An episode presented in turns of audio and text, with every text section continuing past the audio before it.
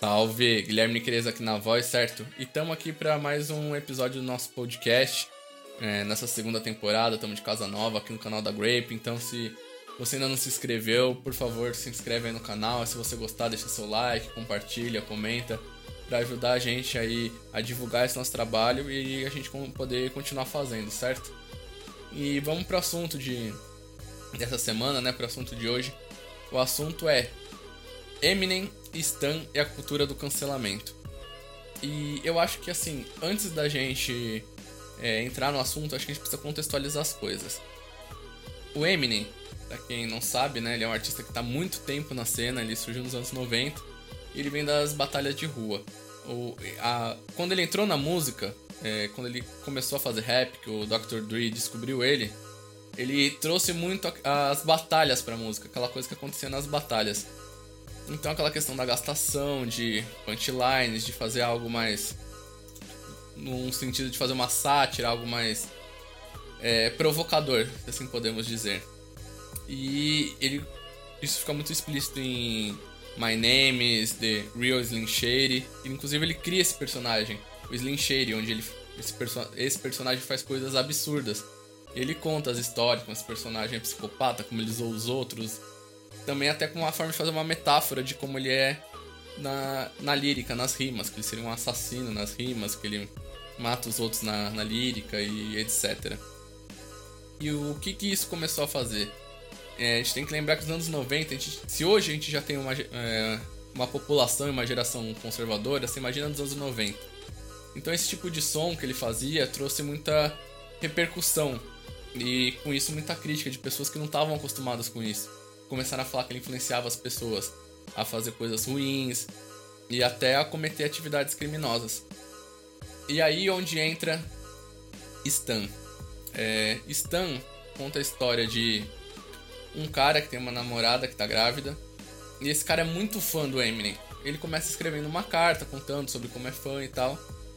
Só que é aquilo, né? O Eminem é um cara muito famoso, então é muito difícil ele conseguir ter acesso a tudo que os fãs mandam, fazem, falam para ele ele acabava não respondendo, ou pelo menos não no tempo que o cara queria.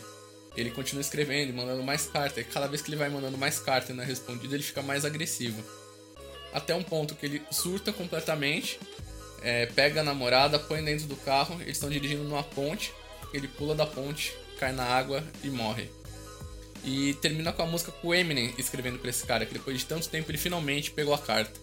Ele até fala, né, no final, é, cuidado com o que você tá falando, você tá. Tem que entender que assim, uma coisa sou eu, artista, ou eu, personagem, outra coisa sou eu. Eu não consigo ter acesso a todo mundo, às pessoas.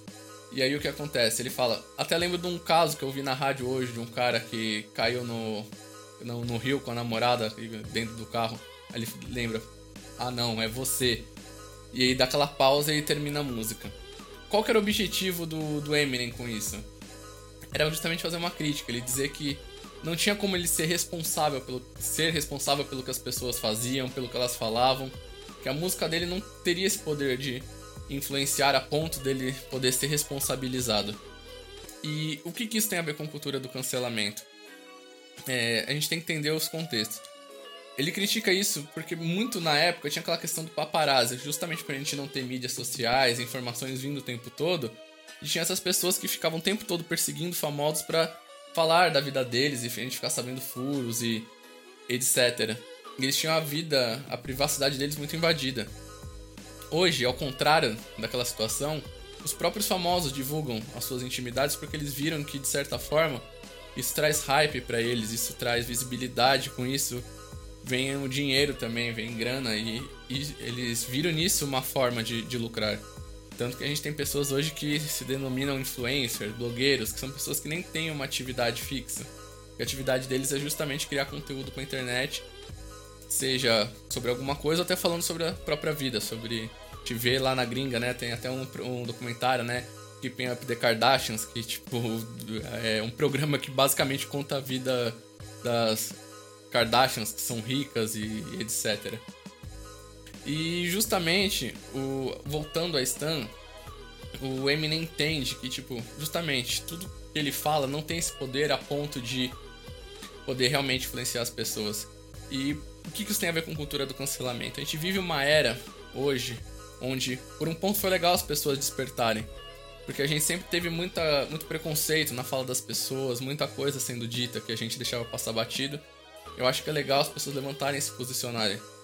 Mas mais do que levantarem e se posicionarem, parece que virou uma caça às bruxas, onde é, se você não fala exatamente com a pessoa que ouvir, eles começam uma, uma briga, uma discussão. E não só isso, às vezes eles esperam que você é, se posicione sobre algo que nem aconteceu com eles. Aconteceu um caso, se a pessoa não fala, as pessoas ficam com raiva. Então parece que na verdade virou uma grande cobrança, um em cima do outro o tempo todo, como se todo mundo fosse perfeito e imaculado. E justamente já nessa canção de Stam, o Eminem deixa claro isso. Ele é uma pessoa normal, ele tem falhas, ele não consegue dar atenção a tudo. E é isso que talvez faça com que ele seja também um rapper que tenha tido tanto tempo. Porque apesar do personagem de Slim Shady, etc., ele também sempre foi ele. Ele nunca se pintou como um cara perfeito, como um cara que veio pra ser o, o deus da cena e etc. E justamente acho que essa questão que fez com que as pessoas se enxergassem nele e pudessem se identificar com as músicas e com o discurso. Ele também fala sobre isso um pouco em White America e tal. E voltando para hoje, é, a gente teve polêmicas envolvidas com o CD dele ultimamente, desde o vários álbuns, né? Mas recentemente a gente teve o Kamikaze, onde ele voltou mais com aquela pegada mais ódio nas rimas, mais Slim mesmo, atacando vários MCs. Teve a treta épica dele, onde ele lançou aquela diss famosa, que até o Kant fez a versão aqui. E teve o último álbum, foi o Music to Murdered By. E recentemente também teve uma polêmica por causa de algumas punchlines que ele teria é, feito em relação a Cardi B. Que é, não tenho muito como eu opinar, eu acho que ele foi exagerado em algumas rimas, mas que se trata de uma rivalidade ali do rap. E mais uma vez as pessoas é, que talvez não acompanham diretamente essa cena do rap, entendam que existe essa coisa de diz e de beef, e pra quem não sabe, Diz é uma música que você faz para atacar alguém e Beef é tipo só uma linha de ataque no meio da música, não é necessariamente a música inteira.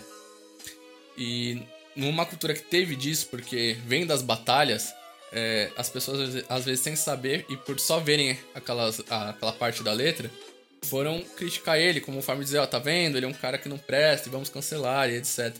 Isso aqui também não é uma forma de passar pano pra Eminem, dizer que ele é o melhor artista do mundo, mas da gente entender contextos, entender é, as pessoas, onde elas estão colocadas e como isso afeta elas. É, acho que a gente precisa mais do que cancelar quem fala coisas que talvez a gente não concorde, ou pessoas que não se posicionam talvez da forma que a gente queria. Mais do que isso, eu acho que a gente tem que se preocupar em a gente se posicionar.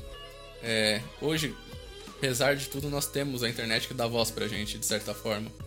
Então, ao invés de cobrar posicionamento dos outros, por que, que a gente não começa, de repente, a tentar usar nossa voz? Eu sei que muitas das pessoas não têm voz, não têm alcance, têm poucos seguidores.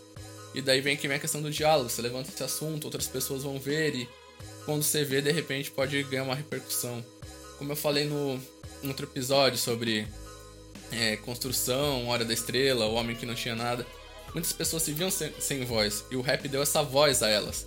Então, assim, se pessoas que não são ouvidas nunca têm voz, elas vão querer falar e por quererem falar muito, pode ser que ela dê uma escorregada, que ela fale coisas que de repente ela venha a concluir que talvez não sejam daquela forma.